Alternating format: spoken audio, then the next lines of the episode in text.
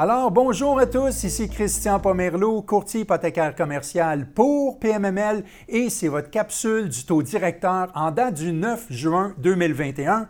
Alors, quelles sont les nouvelles? Ben, il n'y a pas de changement.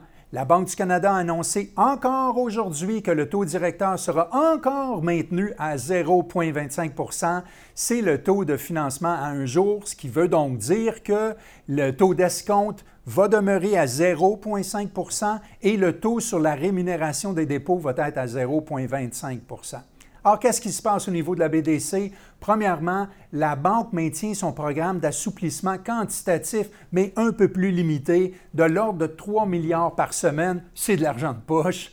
Euh, mais aussi, euh, plusieurs niveaux de gouvernement continuent les plans et les mesures d'aide jusqu'à ce qu'on en vienne à une stabilisation des critères économiques les plus importants. On parle de quoi? On parle de ce qui concerne euh, au niveau de l'emploi, l'endettement des ménages, la gestion des surplus des économies, des surplus de production, l'inflation. Alors, c'est tous des critères que la BDC va surveiller très étroitement pour décider de comment ils vont gérer les prochains programmes puis comment les gouvernements vont réagir avec tout ça.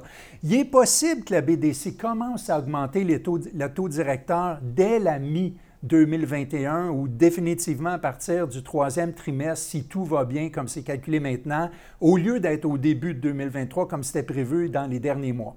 Maintenant, dans le monde, le déconfinement graduel euh, devrait permettre une accélération de la reprise économique. La reprise est assez rapide dans les pays les plus riches et puis, c'est appuyé par la vaccination, les supports gouvernementaux qui ont porté leurs fruits dans les derniers mois.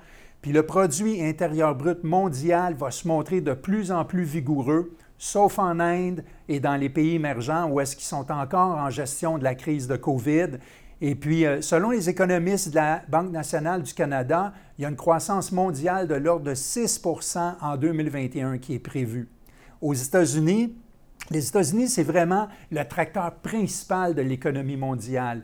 Les résultats financiers des grandes entreprises américaines, tels qu'ils ont été mesurés par Standard Poor's 500, tout ça, ils ont largement dépassé les attentes. Mais malgré tout, les investisseurs restent préoccupés par la pression inflationnaire. Alors, leur confiance est un petit peu mitigée. On va voir ce qui va se passer dans le futur. On a vécu ce qui s'est passé avec la confiance puis la pression sur les obligations en début janvier, février, ce qui a créé des hausses au niveau des taux, puis nos taux hypothécaires aussi. Alors, euh, on va voir ce qui se passe dans le futur. Les prix des matières premières poursuivent son ascension, puis ça ne semble pas vouloir se renverser. Si on se ramène ici, dans notre pays, au Canada, bien, les nouvelles mesures sanitaires qui ont été placées en avril et en mai pour contrer la propagation de la troisième vague ont porté ses fruits et au Canada, au Québec aussi. Euh, premièrement, on a vu une baisse du nombre de cas d'infection et la baisse des décès qui est liée à la COVID. C'est sûr qu'il y a un coût à tout ça parce que la croissance économique a été légèrement freinée. Mais en contrepartie, le bénéfice, c'est que le troisième trimestre, on risque d'en profiter beaucoup. Mais le grand perdant dans tout ça, c'est l'emploi qui a encore reculé euh, de avril à mai, tout ça. Fait que là, c'est en train de se résorber. On va voir ce que le futur nous réserve. Les dernières annonces du gouvernement Legault pour changer les couleurs des zones, puis libérer les commerces, libérer la population, ça fait du bien, en tout cas définitivement mentalement.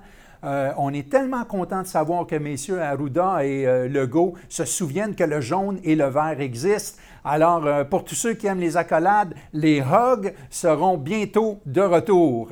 Euh, mais il faut quand même comprendre que la pandémie n'est pas terminée. Son évolution demeure quand même un facteur à considérer dans tous les scénarios possibles. les gouvernements vont surveiller tout ça de près, la vitesse de la vaccination locale, la vitesse de la vaccination mondiale, euh, l'apparition de variants qui sont plus résistants. Alors tout ça, c'est monitoré, etc., etc. Euh, de l'autre côté, par exemple, le fameux déconfinement qu'on est en train de vivre maintenant, le retour à une vie plus normale, euh, le retour de la confiance qui est augmentée, bien, ça pourrait amener une croissance économique plus rapide que prévu. Il y a des surplus d'épargne qui ont été accumulés, qui pourraient être décaissés encore plus rapidement par les ménages et les entreprises. Or, ça aurait pour effet d'engendrer une demande de, production, une demande probablement plus vigoureuse et créer encore plus de pression sur la production, euh, plus de pression sur les coûts de transport, plus de pression sur les délais de livraison, donc une pression sur les prix à la consommation.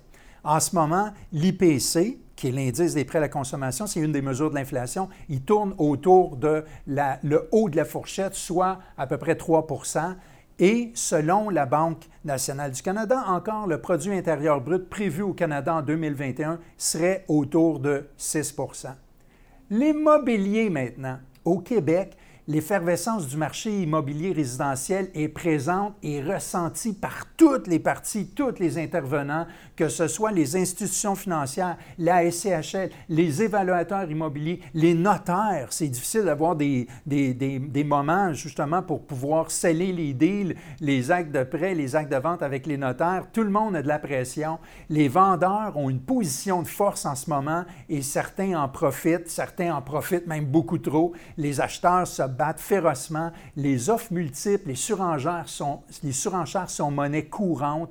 Alors, les instances gouvernementales surveillent de près tout le système parce qu'un marché surévalué devient plus vulnérable et la forte hausse des prix a aussi accentué le niveau de crédit hypothécaire qui a été demandé, qui est accordé. Puis on sait que l'une des grandes préoccupations de la BDC, c'est définitivement l'endettement des ménages. C'est un critère extrêmement important. Aussi, ben, il faut comprendre que l'immobilier, c'est toujours alive and kicking, comme diraient les Anglais. Euh, les opportunités sont là, fait que soyez à l'affût, soyez à la recherche. L'immobilier, c'est quelque chose de spécial parce que oui, c'est cyclique, mais c'est toujours fonctionnel. Il y a des opportunités, profitez-en, calculez bien. N'oubliez pas que la SCHL a changé son guide de normalisation le 1er juin passé. Euh, Alexandre Boisvert, mon partenaire et moi-même, on, en a discuté dans un café PMML que vous allez pouvoir visionner sur notre site pmml.ca. Puis on a aussi un super de rapport sur le marché hypothécaire à pmml.ca slash rapport. Vous allez trouver d'autres rapports là. Puis le rapport hypothécaire est là aussi. Vous allez trouver une mine d'informations.